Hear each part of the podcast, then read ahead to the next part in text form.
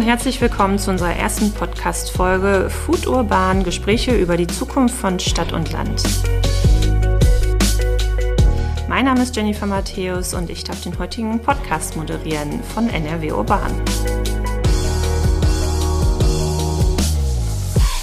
Ja, NRW Urban, dazu gehöre nicht nur ich, sondern 120 Kolleginnen und Kollegen und wir setzen für Nordrhein-Westfalen Projekte zur Stadtentwicklung um.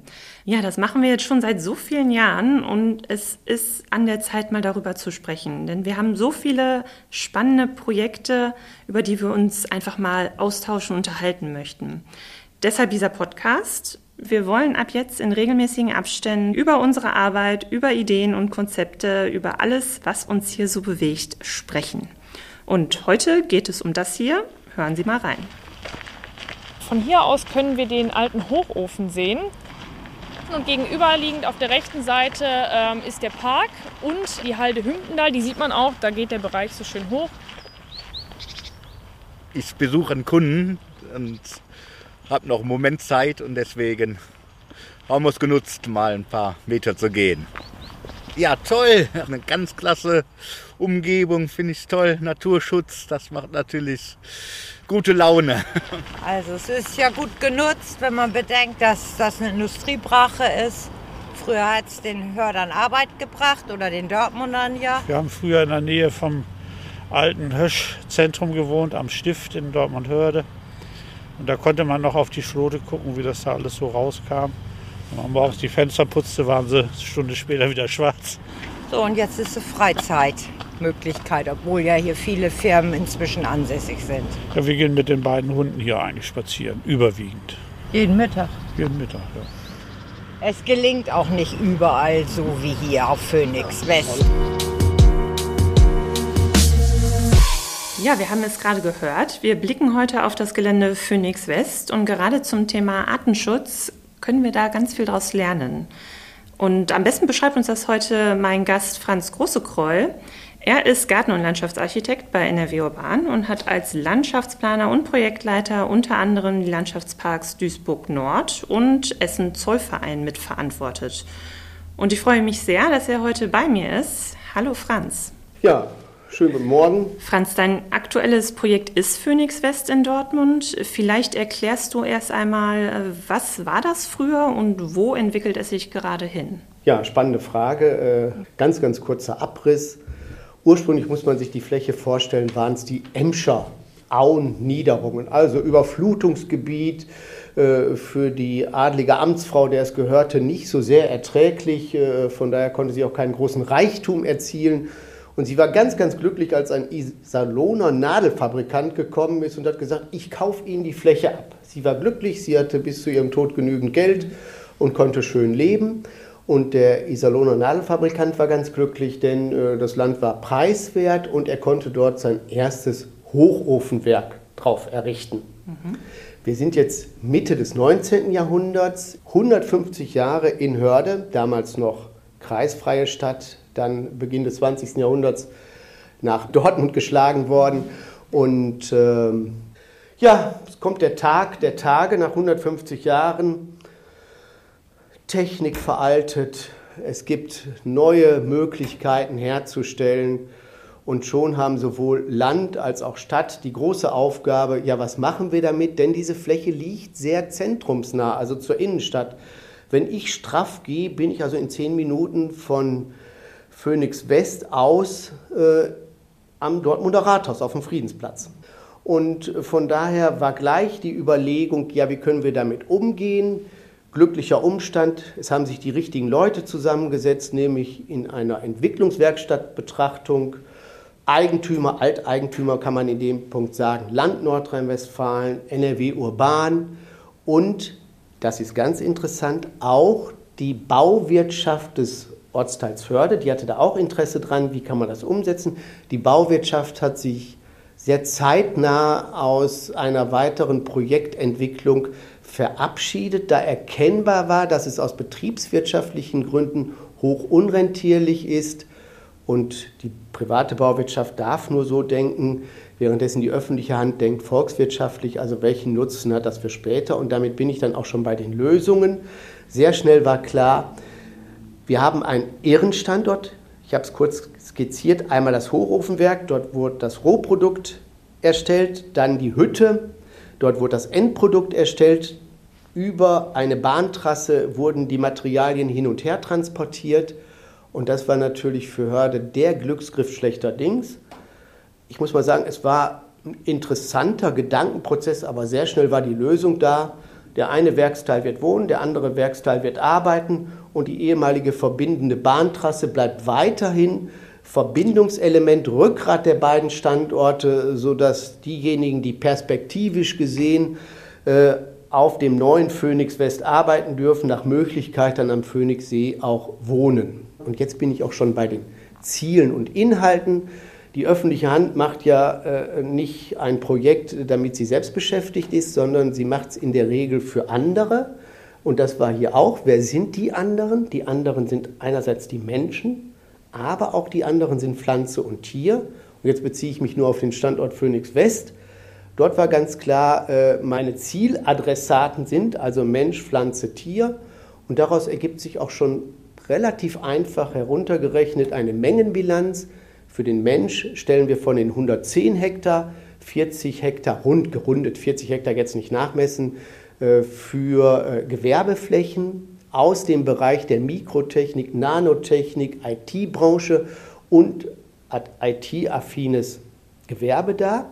Und die übrigen 70 Hektar sind tatsächlich für Pflanze, Tier, aber auch wieder für Mensch, für Mensch in dem Bereich für Erholung, Mittagspausenparks für die Menschen, die dort arbeiten dürfen auf dem Standort das, was bereits entstanden ist, aber letztendlich in einer immerwährenden Investitionsphase bleibt, ist der Phoenix Park.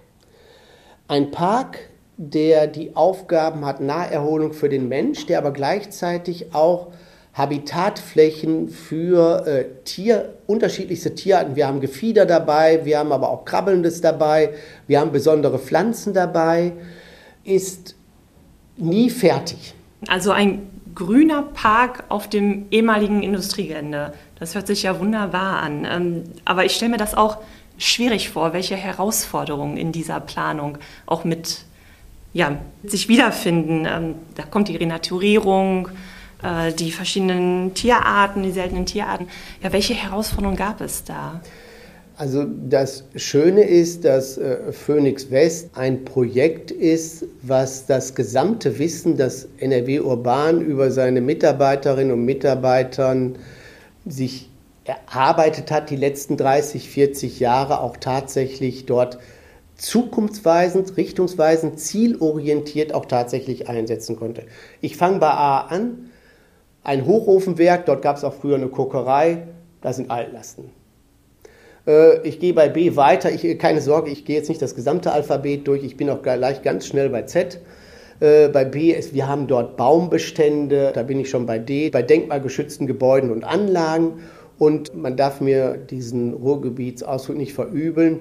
Die städtebauliche Rahmenplanung zu Phoenix West, also zu dem Gewerbegebiet, ist insofern sehr sexy, weil hier das erste Mal Altes neben Neuem gezeigt wird. Also Groß- und Schwerindustrie des 19. und 20. Jahrhunderts neben Mikro- und Nanotechnik des 21. Jahrhunderts, also riesige Maschinerien, neben Aggregaten und Motoren, die wesentlich kleiner sind als ein Stecknadelkopf, ist schon eine irre Symbolik.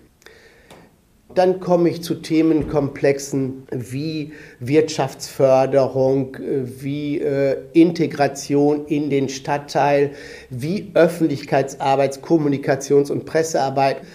Das wird im Hause NRW Urban natürlich vorgehalten, das Wissen, auch die Steuerung, die Organisation, die zeitliche Abwicklung. Das heißt, wir konnten bei Phoenix West alles das, was wir können, gut zeigen. Ja, wir haben heute auch noch eine zweite Gesprächspartnerin dabei, Lena Kurzbein. Lena, du bist Geografin und Landschaftsökologin und hast dich auf Artenschutz und Biotopkartierung spezialisiert. Äh, hallo Lena, schön, dass du da bist. Hallo, danke schön. Ähm, Lebensraum der Tiere war ein wichtiges Thema, auch beim Phoenix Westgelände, ähm, zum Beispiel der Wanderfalke oder die Kreuzkröte. Wenn so etwas bekannt wird, äh, dass hier diese seltenen Tierarten auf dem Gelände sind, wie wird damit in der Planung umgegangen?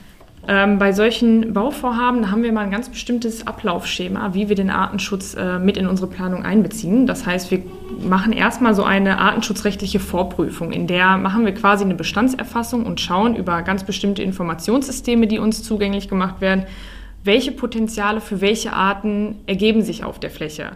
Und wenn wir dann sehen, oh ja, da ergibt sich ein Potenzial für den Wanderfalken oder für die Kreuzkröte, dann gehen wir gemeinsam mit Fachgutachtern raus. Das sind Artenschutzbüros, private, die gehen mit uns raus und wir gucken uns an, welche tatsächlichen Strukturen liegen denn da vor. Das heißt, wir gucken in die Bäume rein, gibt es da Höhlen, irgendwelche alten Spechthöhlen, ähm, Totholz ist immer ganz wichtig.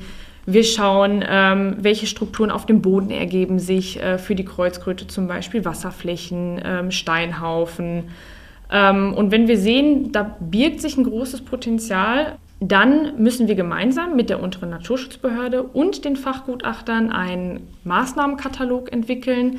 Das sind Vermeidungsmaßnahmen, Verminderungs- oder Ersatzmaßnahmen, um dann die Arten, die artenschutzrechtlich beeinträchtigt werden, umzusiedeln zum Beispiel. Bei der Kreuzkröte, da haben wir ein aktuelles äh, Beispiel auf der äh, Gelsenkirchen-Bismarck-Fläche.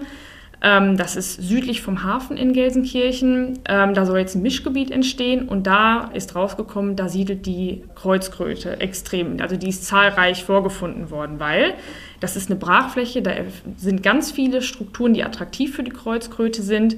Das sind ähm, Wasserflächen, die Steinstrukturen äh, drumherum haben. Da verkriecht sich die Kreuzkröte nämlich gerne, denn sie ist nachtaktiv, das heißt tagsüber versteckt sie sich in Steinhaufen oder unter irgendwelchen Steinstrukturen und kommt nachts raus und wärmt sich dann auf den Flächen auf. Das sind auch in der Regel dunkle Flächen, die sich ja durch die Sonne schön aufwärmen. Ähm, dann kommt sie raus und an diesen Wasserflächen pflanzt sie sich nicht nur fort, sondern sie findet auch zahlreiche Insekten, die sie frisst. Und ähm, das Schöne bei der Kreuzkröte ist, deswegen heißt sie auch Kreuzkröte, weil wenn man sie sich von oben anguckt, dann hat sie nämlich ein Kreuz auf dem Rücken. Das kann man sich ganz schön merken, falls irgendwer mal eine Kreuzkröte sehen sollte. Ja, und das Spannende ist, gerade durch diese ganzen Brachflächen, die wir hier im äh, Ruhrgebiet ja auch zahlreich vorliegen haben, ähm, hat sich die Kreuzkröte eigentlich erst so zahlreich entwickelt. Und durch sogenannte Biotopverbundsysteme ist es der Kreuzkröte auch möglich, ähm, weite Strecken zu wandern und sich zu vermehren. Das ist genauso wie, wir möchten auch mal in den Urlaub fahren, wir möchten mal einen Tapetenwechsel haben, wir möchten mal was anderes sehen und genau so macht die Kreuzkröte das auch. Und das Spannende daran ist, sie lebt an Wasserstrukturen und die Kreuzkröte weiß genau, warum auch immer, das wissen wir noch nicht genau, wann es mal länger regnet, sodass sich Wasserflächen ausreichend füllen können und sie sich dann dort fortpflanzen kann.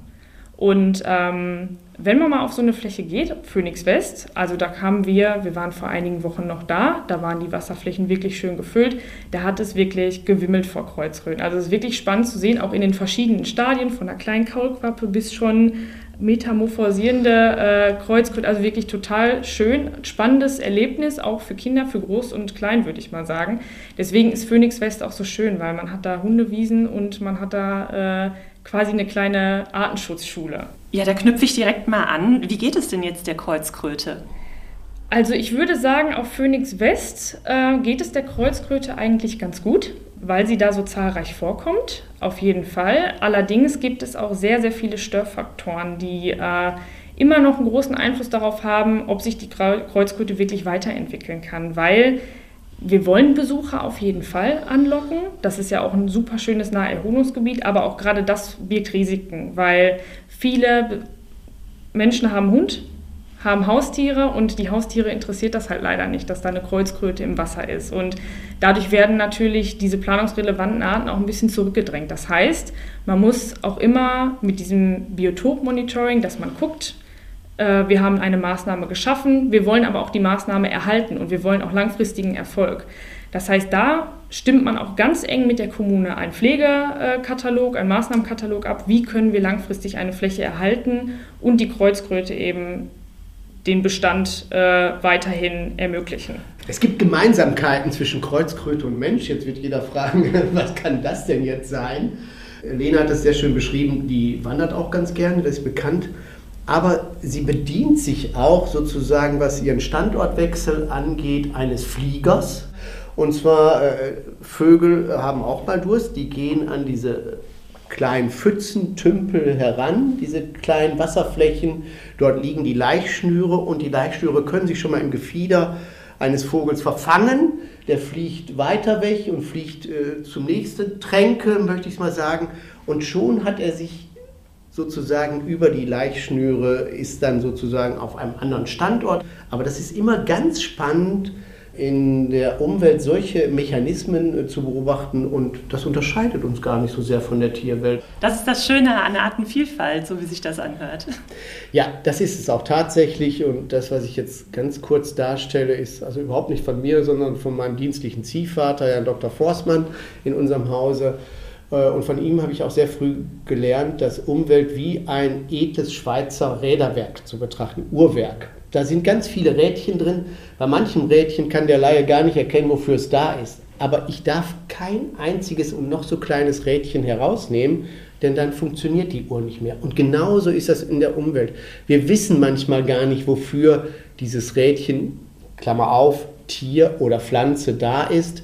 Der Mensch ist meistens eher der Störende, ein störendes Rädchen.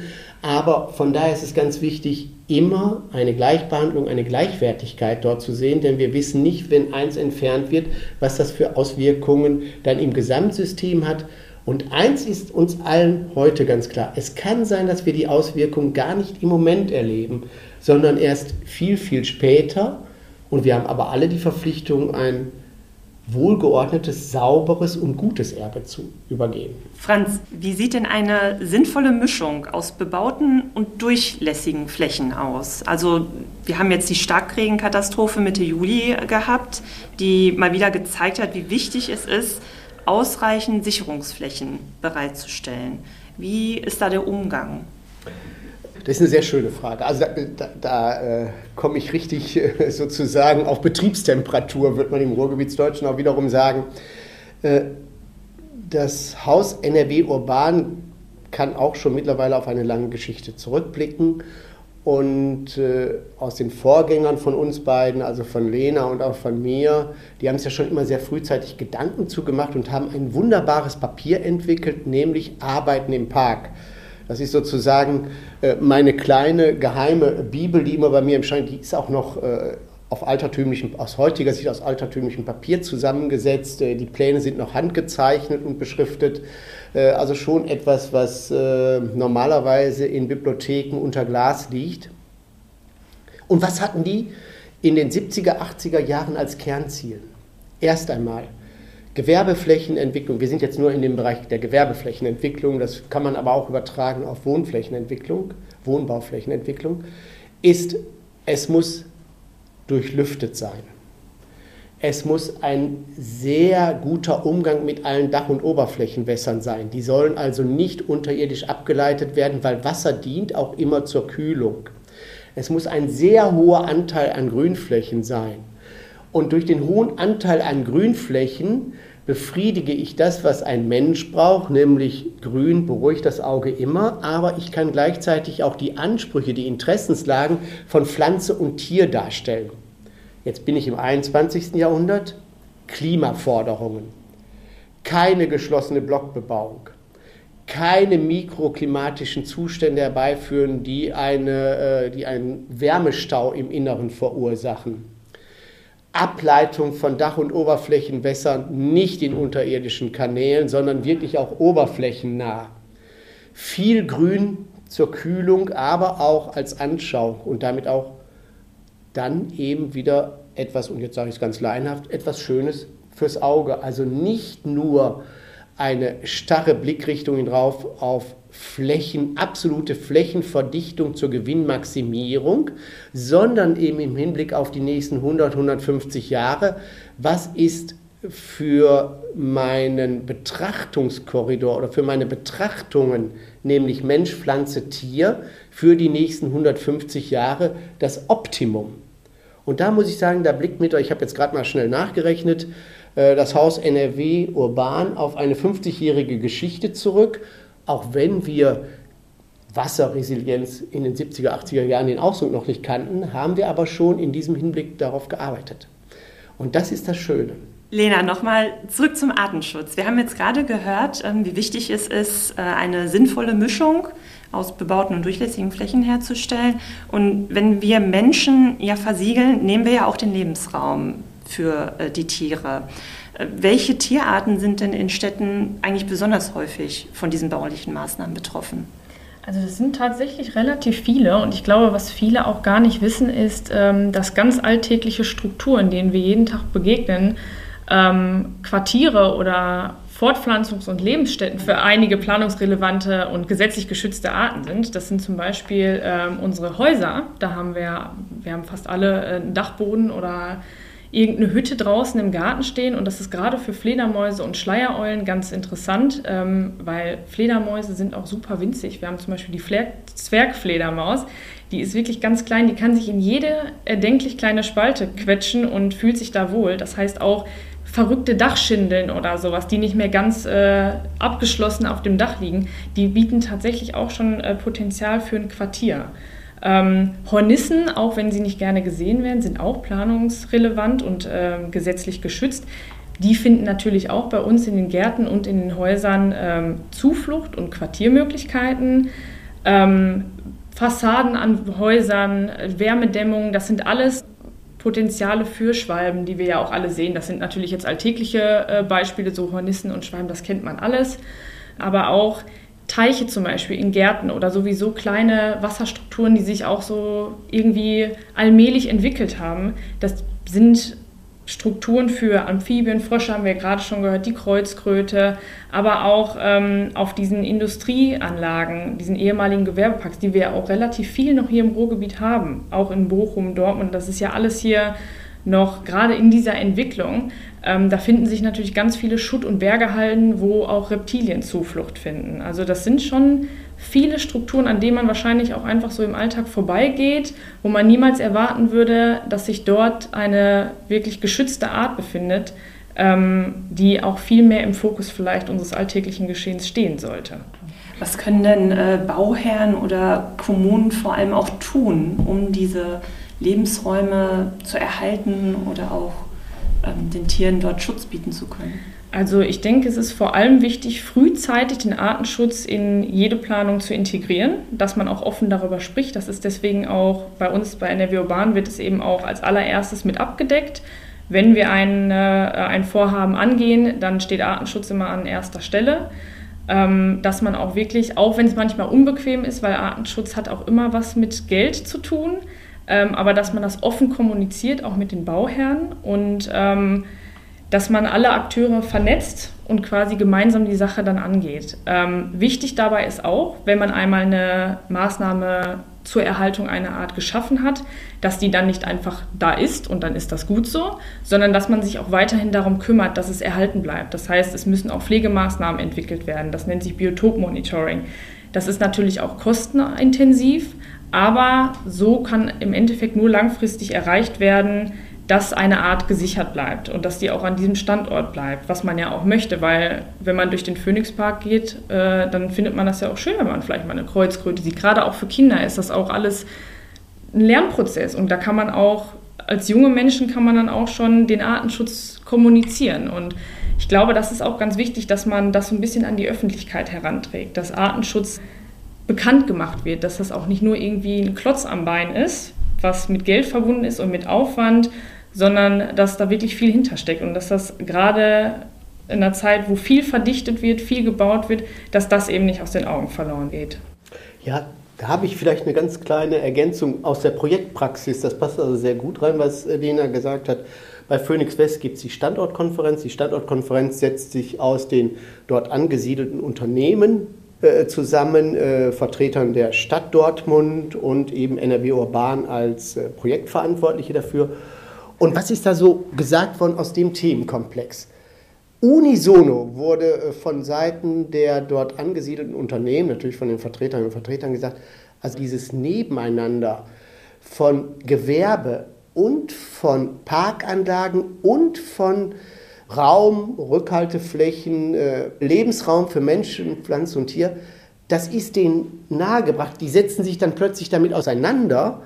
Und das gehört auch dazu, nämlich so ein Projekt hat auch eine Erbverantwortung. Das heißt, dieses Wissen, was dort ist, darf ja nicht nur bei Lena und mir verbleiben, weil das ist ja dann endlich, sondern das muss weitergegeben werden an die Unternehmen auch. Und die gehen da mittlerweile prima mit um und finden das ganz toll. Und jetzt kommt eine Win-Win-Situation. Gewerbetreibenden finden es ganz klasse, dort sich anzusiedeln. Und jetzt Erfolgsrezept. Wir sind weit vor der prognostizierten Zeit, dass der Standort vollgelaufen ist, fertig, weil sich das auch herumgesprochen hat. Ja. Jetzt hat das in Phoenix West wunderbar funktioniert, ähm, diese Kommunikation aus seiner langjährigen Erfahrung heraus. Äh, wie schwer ist es denn auch in der Praxis oder auch bei anderen Projekten, Tieren und Bauernherden dort gerecht zu werden? Zunächst einmal stellt es für den klassischen Gewerbetreibenden, damit meine ich dann auch immer die weibliche Form, das ist selbstverständlich, eine Hemmschwelle da. Man glaubt immer, das wird alles viel, viel teurer, äh, das ist alles viel, viel pflegeaufwendiger. Aber durch das Vorzeigeprojekt in dem Punkt Phoenix West können wir sagen, das ist gar nicht viel teurer. Denn die Mitarbeiter und Mitarbeiterinnen schätzen sehr die Pocket Parks in, in Zeiten der Pause. Das heißt, die gehen vor die Bürotür und haben dort einen Kleinpark. Also was heißt Pocket Park? Pocket Park hat den Umfang von 60 auf 30 Metern. Äh, das ist wunderbar. Das ist schon wie so ein kleiner privater Dienstpark, so möchte ich den mal nennen. Der muss aber öffentlich durchwegt werden. Und wenn man das einmal erläutert hat, wenn, da, wenn es einmal sehr gute Beispiele gibt, dann wird das auch schnell nachgeahmt. Und wenn man dann auch noch feststellt, naja, der Mehraufwand, den ich zwar in der Bilanz sehe, aber auf der anderen Seite eine irre Atmosphäre dadurch auf Seiten der Belegschaft, das kann ja letztendlich auch dazu dienen, äh, ja, die Personaldirektoren nennen so etwas immer, ich finde den Ausdruck ja hässlich, aber der heißt nun mal so Personalrekrutierung. Das hört sich immer so nach Militär an, aber bei denen heißt das eben so sein und das ist dann natürlich auch schon ein ganz großer Vorteil. Ich bin also nicht in einer Fläche graue Straße, graues Gebäude, Parkplätze im Hinterhof und dann äh, eine Alibi-Versüzie vor dem Büro des Generaldirektors. Ähm, meiner Erfahrung nach wünschen sich viele kommunale Bauherren äh, tatsächlich Unterstützung, wenn sie vor solchen großen Projekten stehen. Da gibt es auf unserer Seite auf jeden Fall ein Problemlöser, auch für solche Fälle. Die Achtung, jetzt kommt ein typisches Behördenwort, die Rahmenvertragsinitiative. Auch für Sie äh, habe ich heute einen Experten hier bei mir. Das ist Peter Driesch, äh, Projektleiter bei NRW Urban. Und ähm, Peter, du verantwortest die Rahmenvertragsinitiative und bist sozusagen der Problemlöser. Hallo Peter erstmal. Ja, hallo Jenny. Wir erreichen dich heute über Teams. Und Peter, kannst du uns ein bisschen was dazu erläutern? Äh, gern. Ähm, die Rahmenvertragsinitiative ist ein neues Instrument ähm, des Bauministeriums, was darauf abzielt, Kommunen personell und zeitlich bei Vergabeverfahren für Gutachten im Rahmen der der Bauleitplanung zu entlasten. Das hört sich jetzt wieder auch schlimm kompliziert an. Bedeutet einfach gesagt, wenn ich einen Bebauungsplan als Kommune oder auch eine Planung erstellen will, sind meistens eine Menge von Gutachten notwendig. Beispielsweise Altlasten, Artenschutz, der Bebauungsplan selber muss erstellt werden und dafür muss normalerweise die Kommune alle Leistungen mal ausschreiben. Also wenn sie ein Artenschutzgutachten haben will, muss sie das ausschreiben. Wenn sie ein Altlastengutachten haben will, muss sie das ausschreiben. Das frisst meistens viele Personalressourcen und ist sehr zeitintensiv. Die Rahmenvertragsinitiative macht das Angebot, durch eigene Ausschreibungen Expertenpools gebildet zu haben, auf die dann die Kommunen ähm, für die einzelnen Gewerke, beispielsweise Artenschutz oder Alllasten, ohne eigenes Ausschreibungsverfahren zurückgreifen können. Also Sie müssen, wenn Sie das Gutachten brauchen, können Sie einfach gesagt äh, über die Rahmenvertragsinitiative direkt ein Büro beauftragen. Das hört sich nach einer schnellen und unkomplizierten Unterstützungsleistung an. Vielen lieben Dank. Franz, jetzt hat die Kommune Dortmund das Glück gehabt, sich Unterstützung mit hineinzuholen, und zwar von der NRW Urban auch. Äh, wie sind denn deine Erfahrungen, wenn NRW Urban mit ins Spiel kommt für die Kommunen? Was können wir mitbringen, leisten? NRW Urban ist Partnerin von Städten, von Gemeinden, natürlich auch Partnerin äh, des Landes Nordrhein-Westfalen und äh, letztendlich ist das dieser Dreiklang, der unterstützend hilft. Welche Grundhaltung, welches Grundwissen liegt bei den Städten und Gemeinden vor? Da kann ich nur sagen, dort liegt ein irre gutes Grundwissen vor. Äh, die Kolleginnen und Kollegen, die in den Städten und Gemeinden arbeiten dürfen, aber auch beim Land Nordrhein-Westfalen, sind, was den fachlichen Hintergrund angeht, was das zukunftsorientierte Denken angeht, ich sag mal so, da kriegt man zwischen Städten, Gemeinden, Land Nordrhein-Westfalen und NRW Urban kein Blatt dazwischen. Das ist, das muss ich ganz einfach sagen. Äh, ich bin mittlerweile ein alter Hase und habe von daher einen guten äh, Überblick. Äh, Duisburg ist genannt worden, Essen ist genannt worden, Dortmund ist genannt worden, Bochum kann ich ergänzen. Ich kann aber auch den ländlichen Raum ergänzen, zähle ich nicht alle auf, wird zu langweilig. Und von daher, das ist da. Welche Problemlage liegt bei den Kommunen vor? Die Kommunen haben sich, ich sag mal so, ab den 70er, 80er Jahren sowohl was die Finanzen, aber auch was die Personalverfügbarkeit angeht, in meinen Augen leider krank geschrumpft. Das waren aber Vorgaben, die will ich gar nicht weiter äh, kommentieren, sodass jetzt NRW Urban als Partnerin den Kommunen dort die eigene Unterstützung angeht. Und da ist es ganz, ganz wichtig, wir haben die gleiche Philosophie, wir haben das gleiche Wissen und wir haben auch die gleiche Stoßrichtung. Das heißt, da gibt es nichts anderes. Und NRW Urban hat eben dadurch, dass es eine landeseigene Tochter ist, natürlich auch immer Möglichkeiten, die Vorhaben in Ministerien äh, mit zu vertreten. Wir haben die Möglichkeit, auch Finanzierung zu finden. Und ich bringe es immer auf den Ländern. Das, was NRW Urban jetzt für die Kommunen, für die Städte macht, ist letztendlich eine Spitzenkappung im Bereich Personal und im Bereich Finanzen. Ja, herzlichen Dank an die Runde. Lena, Franz, schön, dass ihr da gewesen seid. Schön, hat richtig Spaß gemacht. Und euer Wissen mit uns geteilt habt. Dankeschön. Sehr gerne, Dankeschön. Übrigens, wenn auch Sie aus einer Kommune kommen und NRW Urban als Partnerin bei Ihrer Stadtentwicklung unterstützend dabei haben möchten, sprechen Sie uns gerne an. Unsere Kontaktdaten finden Sie auf unserer Homepage www.nrw-urban.de. Und wenn Ihnen der Podcast gefallen hat, dann freuen Sie sich schon auf die nächste Folge. Da sprechen wir nämlich über den neuen Standard X-Planung also über die Digitalisierung und Beschleunigung von Prozessen in der Bauleitplanung und über neue verbindliche Standards für die Stadtplanung. Ich freue mich auf die nächste Folge und hoffe, Sie sind beim nächsten Mal auch wieder dabei.